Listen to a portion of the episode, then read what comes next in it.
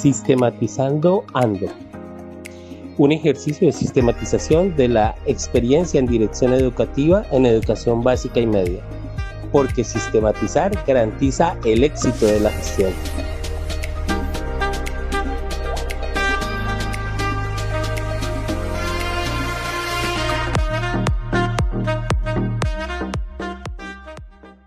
En este episodio vamos a encontrar lo que son las bases curriculares que dan la organización al ejercicio pedagógico de la institución. Mm, y eh, vamos a encontrar cómo en el ejercicio curricular van confluyendo otros, otras dinámicas de gestión que tienen que ver con la gestión administrativa eh, y financiera y lo que tiene que ver con la inversión de medios educativos, pero sobre todo con un ejercicio muy importante de participación en la construcción curricular y en la definición de planes de compra y presupuestos. Bueno, entonces en ese sentido vamos a tomar para sistematizar esta práctica varios temas. Eh, y voy a detenerme primero en la gestión académica. Mm, y pues digamos que lo vamos a hacer por campos de gestión en términos de que la gestión mm, directiva se mide, se evalúa y se, planifica de acuerdo a los campos de gestión. Entonces viene un primer ejercicio que es el tema de lo curricular. Eh, y vamos a centrarnos en él. Mm, hacemos un ejercicio de, revisar lo que hay en, en, los formatos, ¿cierto? En los formatos. Eh, hay competencias, eh, uno que otro desempeño, eh, recursos eh, y pues lo que el formato de, va diciendo y hacemos un ejercicio de evaluación horizontal y vertical del tema y, pues implica revisar la coherencia horizontal y vertical de lo que se está desarrollando en los formatos que existían, o sea, lo que la planeación del colegio dice que hace en las aulas, ¿cierto? Eh, entonces encontramos que hay apuestas distintas en diferentes contextos, por un lado, y dos, eh, que la coherencia eh, respecto a la misma línea de trabajo em, y a la secuencia de formación, a la ruta de formación secuencial año tras año en la primaria, pues no, no está definida. No hay, digamos que hay una, una línea de trabajo, pero eh, desde el punto de vista de la estructura del conocimiento, de los algoritmos y de las operaciones mentales y del desarrollo del pensamiento lógico, pues ahí tenemos dificultades, que no hay un escenario para el desarrollo del pensamiento espacial, que no hay desarrollo para el, desarrollo, para el pensamiento eh, y la sistematización y, el análisis de las realidades desde el punto de vista estadístico, para, que es pensamiento variacional. Eh, y digamos que en cada, en cada una de las áreas vamos viendo cómo es esa coherencia. Y vamos revisando que efectivamente, eh, tanto en estándares como en derechos básicos de aprendizaje, que la política pública nacional, pues hay una línea de coherencia y hay un propósito y demás. Al indagar al profe cuál es el propósito, el sentido y el término en, en términos de educación rural, eh, pues hay diferentes respuestas, no hay una línea de trabajo, no hay una comprensión de lo que se quiere con proyecto educativo institucional, de la apuesta que se quiere. Son distintas, más que no existas, que son distintas, no son disímiles, no hay una misma apuesta, no hay una mirada de conjunto, no hay una única mirada sobre el propósito. Pero sorprendentemente también encuentro un documento de modelo pedagógico hecho por los maestros en términos de la primaria relatar cuáles son los momentos que se desarrollan en un proceso de trabajo multigrado. Algo que me parece valiosísimo porque conozco entonces en ese momento lo que son los modelos flexibles, eh, la historia del proceso de escuela nueva, eh, las aulas están dotadas con una cantidad de libros, las sedes con una cantidad de libros de escuela nueva y eh, y está el programa Todos Aprender, que dota también de libros.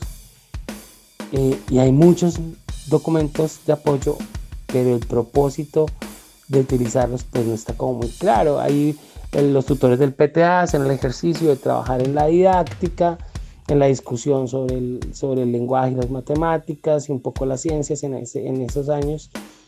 Eh, y entonces hay un detenerse para pensar el currículo. Vamos a pensar cuál es el propósito de formación, cuál es el carácter distintivo, la, la, impronta, la marca distinta que, tiene la institución y, y entonces viene un análisis conceptual de lo que implica el concepto de campo también de lo que son los tiempos escolares, también de la realidad rural para implicar cómo están tasadas la proporción entre el trabajo fuera de la institución, el trabajo en casa, el trabajo autónomo y el trabajo presencial.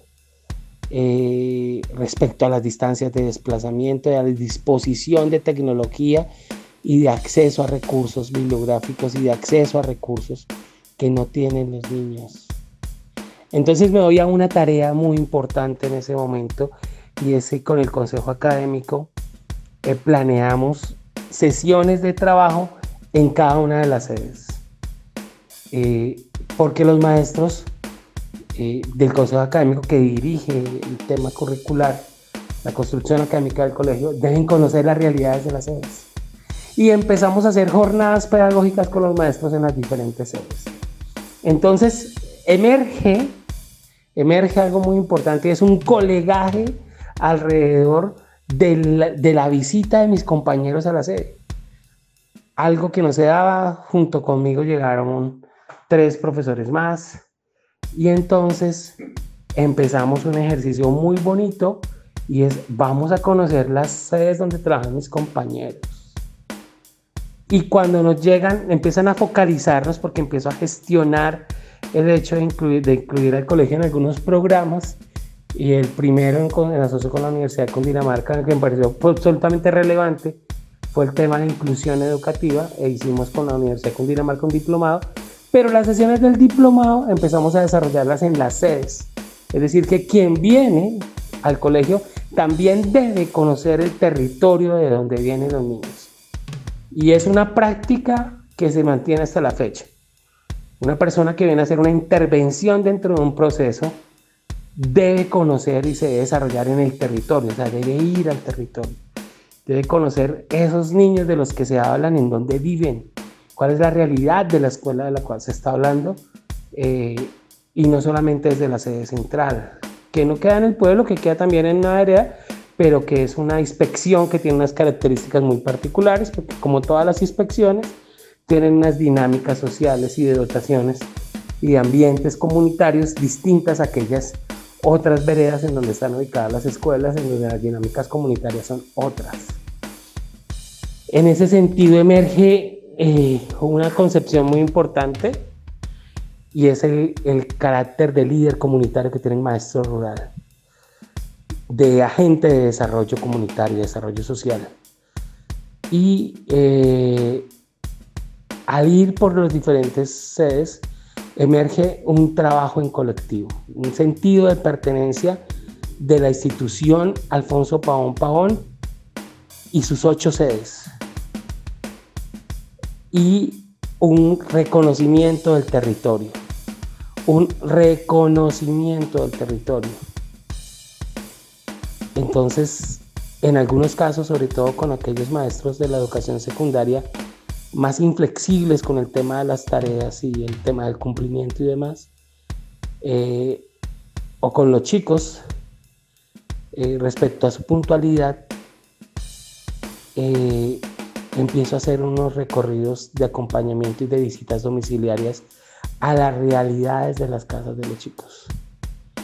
Un ejercicio de sensibilización, entrar a los hogares, que el profe vaya al hogar conozca las características de las familias, el lugar que es de donde tiene que caminar, donde lo deja la ruta hasta su hogar, hasta su vivienda, y entienda la dimensión de lo que implica para el niño el esfuerzo que está realizando para llegar a la sede principal a tomar sus clases, pero además de eso, la hora que probablemente llega y los recursos que tiene a disposición en la ruralidad en la que se encuentra. Y eso tiene una connotación muy importante y es eh, la identificación de una brecha. No solamente la brecha entre lo urbano y lo rural, sino la brecha entre la disposición de recursos de la sede principal y de las otras sedes. Y la brecha de recursos didácticos disponibles en las sedes. Y eso es muy importante porque, pues digamos que tener un currículo único requiere de una disposición de recursos y de medios educativos pactados para poder desarrollar actividades únicas. Entonces viene una reflexión muy interesante sobre qué es lo común en el proceso de formación. Y en esa búsqueda de que lo común, pues leemos el tema de campos de pensamiento, porque también viene otra reflexión y es la mirada interdisciplinar que se debe tener. Eh, vemos como es la ruta del modelo pedagógico que se ha construido por parte de los docentes de, de primaria y el equipo de primaria se siente reconocido en ese documento porque ha sido producto de su elaboración es una apuesta de dos maestros básicamente, pero se sienten reconocidos allí y lo adoptan como la manera de trabajo práctica que se desarrollará en las aulas. Entonces vengo a hacer una afirmación muy importante y es si usted puede llenar el formato, entregárselo al directivo docente o a la persona que está allí, eh, llega a su escuela y hace lo que a bien tiene. Entonces el formato no representa la realidad. Y empezamos un proceso de construcción curricular que parta de la realidad del desarrollo de las escuelas, cuya base sea la realidad social, cultural, de disposición de recursos, eh, los de ambientes de aprendizaje, ¿cierto? para llegar a unos acuerdos sobre qué es lo común y qué es lo común, llegamos a un acuerdo en términos de los componentes curriculares y tiene que ver con los procesos. Y lo común tiene que ver con el desarrollo del pensamiento. Ya hemos leído campos de pensamiento y nos casamos un poco con la propuesta efectivamente que hace. Se hace campos de pensamiento del doctor Cajiado pero de los cuatro que están creamos un quinto. Y reconfiguramos el consejo académico, porque era un consejo académico al que pertenecía el pleno de los maestros, y empezamos a organizar grupos de docentes por campos de pensamiento. Hoy día cada docente sabe qué campo de pensamiento pertenece, hay unos momentos de rotación en el caso de la primaria, eh, y esa organización me permite lo administrativo, eh, en términos de la gestión curricular, reducirlo. Los miembros del Consejo Académico hoy día eh, somos siete, cinco campos de pensamiento, un representante de la primaria. La primaria tiene un lugar porque la primaria se ve curricularmente de una manera distinta, eh, pese a que trabaja por campos, pero se trabaja desde un concepto multigrado, entonces hay que hacer un gran equilibrio cuando el maestro tiene estudiantes de distintos grados en su espacio eh, físico durante los mismos tiempos escolares. Y son dinámicas muy particulares. Entonces viene todo ese proceso de pensar en el currículo, que es lo común, eh, por un lado, y segundo, entender eh, la forma de organización por campos de pensamiento, darle una fundamentación teórica un poco al ejercicio eh, muy importante. Y entonces nos paramos en los postulados del doctor Cajiado y todos los referentes bibliográficos que allí emergen eh, y vemos que como forma de organización académico-administrativa los campos de pensamiento van a direccionar la forma de organización curricular y nos trazamos unas etapas de trabajo. Cuando socializamos eso desde el Consejo Académico con los, el Pleno de los Maestros, se produce un efecto muy particular, es un efecto de rechazo, Recuerdo mucho la expresión de una maestra cuando dijo, eso es mucho trabajo y requiere bastante tiempo.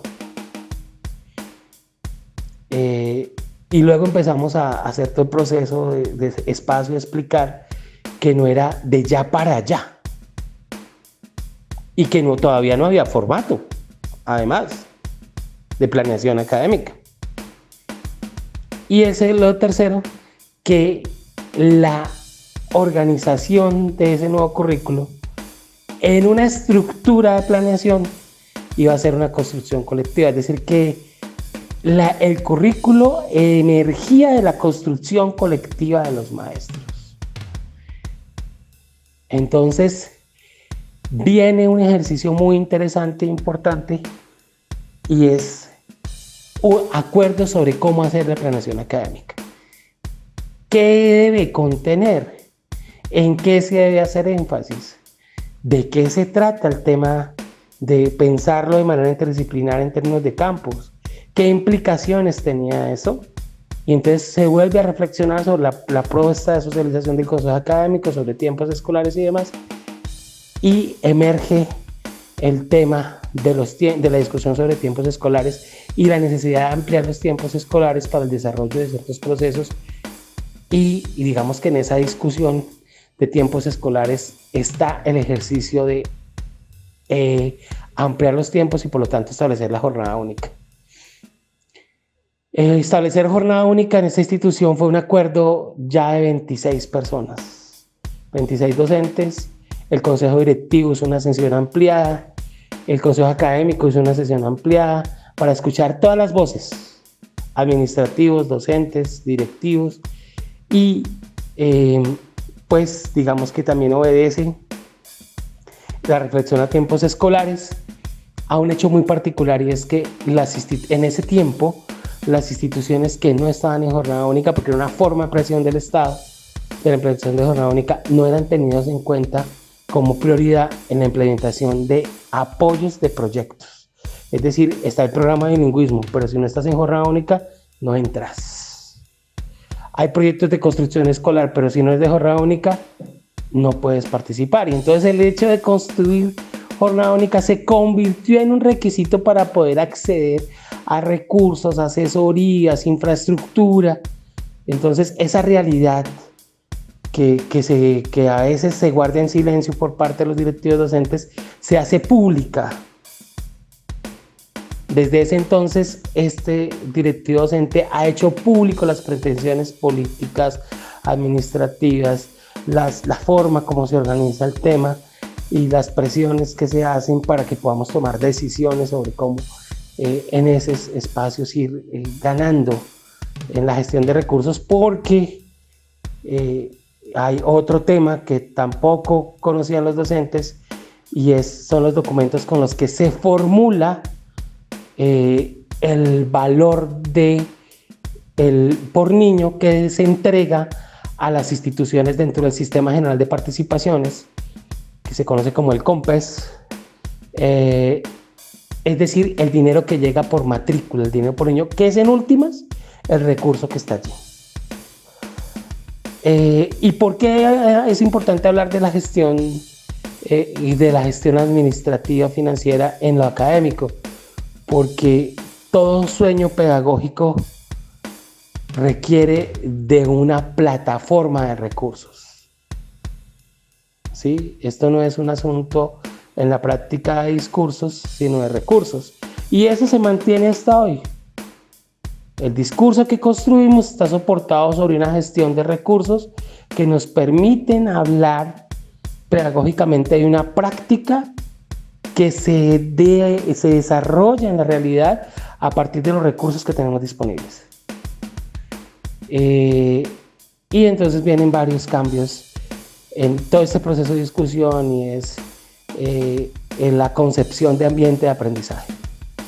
Eh, y digamos que hay un direccionamiento muy particular y es a generar en cada aula un ambiente de aprendizaje, es decir, em, empezar a caminar eh, a lo que se conoce como aulas especializadas, pero en últimas es un aula que tiene unos recursos específicos de, la, de lo que el maestro que pertenece a un campo está, de ubicar sectorialmente en la secundaria los campos de acuerdo a los recursos y las aulas que requieren, de que el maestro disponga de un espacio donde tenga todo su escenario de trabajo y lo pueda constituir y preparar. Eh, y e igual como se hace en la primaria, El maestro tiene su sede y organiza su sede, tiene sus espacios, sus elementos, los que tienen un espacio donde se ha construido, o sea, generado un espacio para la formación en tecnología informática, lo tienen. Eh, otros solamente tienen un aula donde está absolutamente todo. Eh, y bueno, digamos que se trata de ese tema de los recursos pedagógicos, porque viene otra pregunta. Invertir en medios educativos con qué propósito? O sea, ¿para qué comprar ciertos eh, elementos de didáctica? ¿Con qué propósito? Solo con el propósito de invertir el dinero, de gastar, de hacer el gasto, cuál es el soporte pedagógico que organiza el plan de compras del tema. Y me propongo generar otro, otra, otra discusión, otro escenario de discusión y es el único lugar donde se aprende no es la escuela. Entonces, propicio que se salga a otros lugares, que se salga a otros lugares. Y entonces hacemos una inversión en salidas pedagógicas. Con ese direccionamiento, el único lugar donde se aprende no es la escuela. Y, el único, y, y fuera de la escuela se valida aquello que se aprende. Es decir, la mirada, una mirada distinta al mundo que permite una construcción conceptual, un rompimiento de paradigmas, una mirada distinta a la realidad, sea solamente en contextos distintos al que estás. Y entonces empezamos a construir lo que hoy es una ruta de salidas pedagógicas por las cuales pasan los niños desde preescolar hasta 11, con propósitos pedagógicos definidos. Con propósitos pedagógicos definidos, porque esa, se genera esa gran discusión sobre el lugar del aprendizaje, no solamente está en la escuela. Entonces, llegamos en, esos, en ese tiempo, acuerdos 2017-2018, acuerdos de planeación curricular, llegamos a la incorporación de escenarios de aprendizaje, a la organización interna de escenarios de aprendizaje y a generar un presupuesto participativo. Fue los primeros años en que el presupuesto fue participativo, de acuerdo a ciertas necesidades eh, que identificaba a los maestros y a, una línea, a unas líneas de inversión y el plan de inversiones de acuerdo a realidades de infraestructura física, medios educativos, tecnología, pero sobre todo a poner en el centro de inversiones la didáctica, la pedagogía y la didáctica, el propósito con el cual se compraba después de haber dado la discusión de invertir para qué y en qué exactamente. Eh, entonces, en este primer campo, que es el campo académico, confluyen otros campos de gestión, pero sobre todo fue la construcción de una apuesta de un currículo por campos de pensamiento, asumir que efectivamente estamos en, eh, una formación basada en competencias, asumir que era importante las evidencias, entonces hay que identificar las evidencias de aprendizaje, asumir que era necesario el trabajo por procesos y definirlo como procesos, efectivamente, comprender que los DBA tienen una cantidad de herramientas eh, que pueden ser utilizadas offline, online y que pueden ser imprimibles, probarlas porque nos dimos a la tarea de probarlas en contextos multigrado en primaria y en contextos de, de grado a grado en secundaria probar las actividades y decir, oiga, esto no está pensado desde lo rural, esto es útil en lo rural, el contexto rural urbano no interesa en este ejercicio, en este otro ejercicio sí interesa, porque estamos hablando de la formación en ciencias naturales.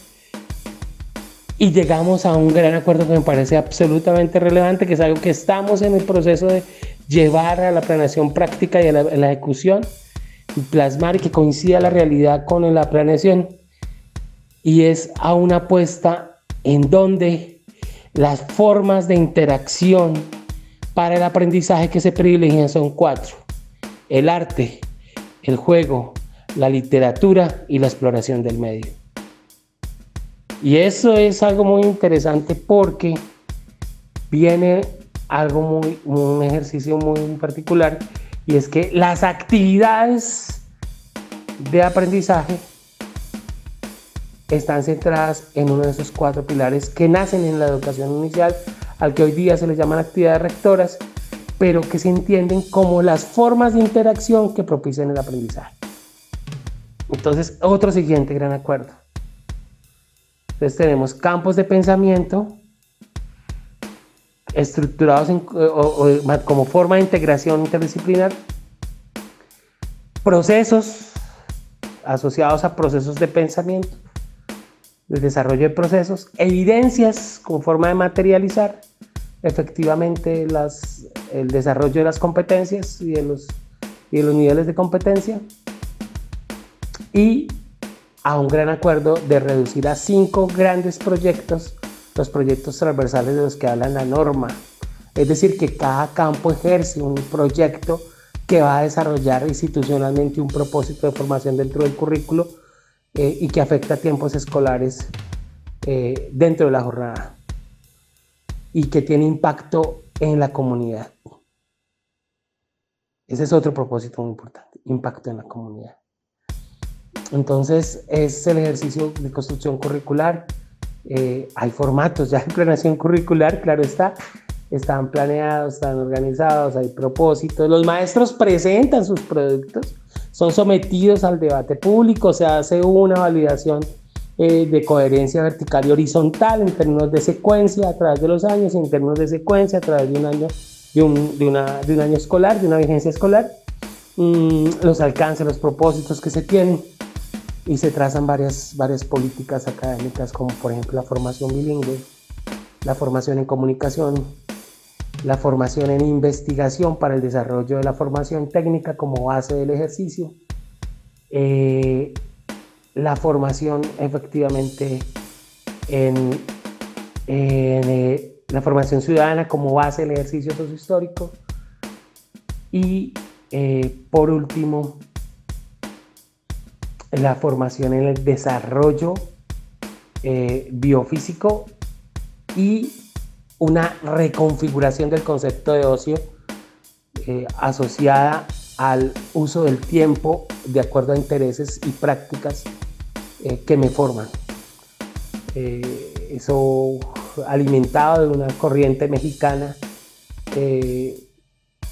y que es muy importante que se desarrolla hoy día en términos de estudios latinoamericanos del ocio eh, y que ha sido muy importante para el tema del desarrollo del tiempo libre en el Ministerio del Deporte hoy día, pero que en ese entonces o en México es muy importante en los procesos educativos, la concepción de ocio.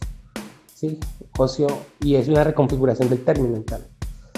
Y eso es lo que hemos venido construyendo en términos de acuerdos.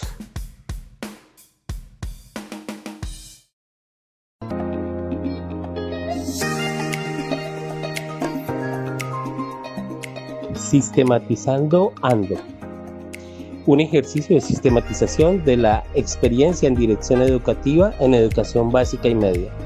Porque sistematizar garantiza el éxito de la gestión.